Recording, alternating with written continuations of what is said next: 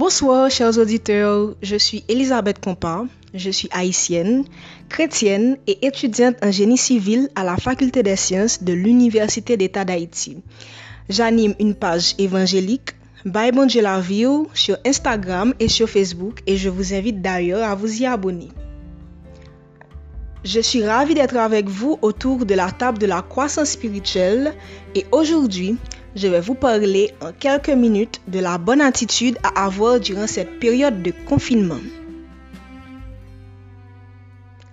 Je dirais que nous sommes tous conscients que l'humanité traverse un moment difficile.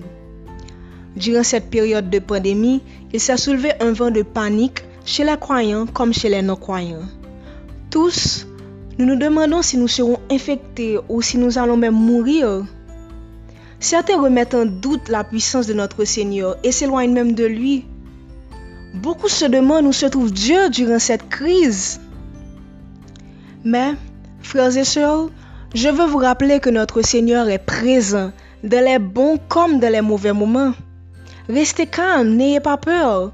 Restez connectés à Dieu. Continuez à avoir foi en lui car il est aux aujourd'hui plus que jamais. La Bible relate dans l'évangile de Marc, au chapitre 4, les versets 35 à 41, comment Jésus a commandé à une tempête. Jésus et ses disciples se trouvaient dans une barque au milieu d'une terrible tempête. L'eau pénétrait dans la barque et les disciples étaient affolés. Jésus, lui, dormait calmement. Les disciples, ne sachant quoi faire, ont jugé bon de le réveiller. Jésus, ayant vu leur crainte, a ordonné au vent et aux eaux de se calmer. La Bible rapporte que Jésus leur a demandé ensuite, Pourquoi avez-vous si peur? N'avez-vous pas confiance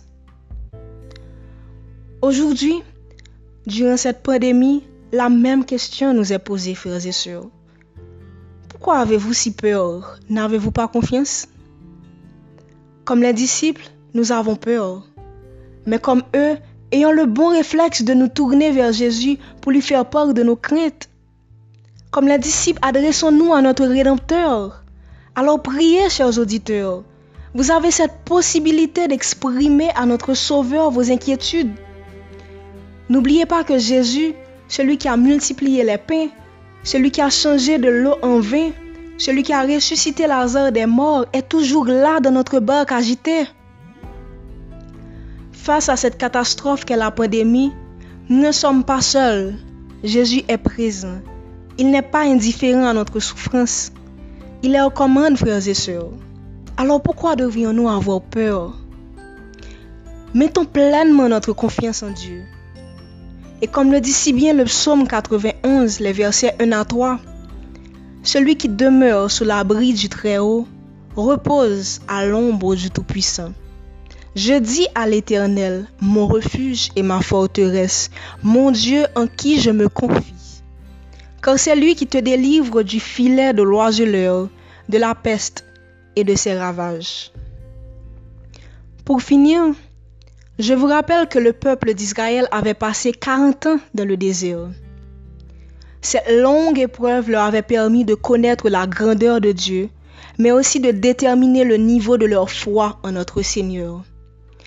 Sachez que des calamités, il y en aura toujours, mais choisissez plutôt de sortir de ces épreuves avec davantage d'humilité et davantage de maturité spirituellement.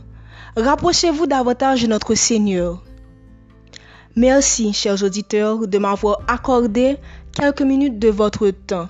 Que Dieu vous bénisse. Au revoir et à très bientôt.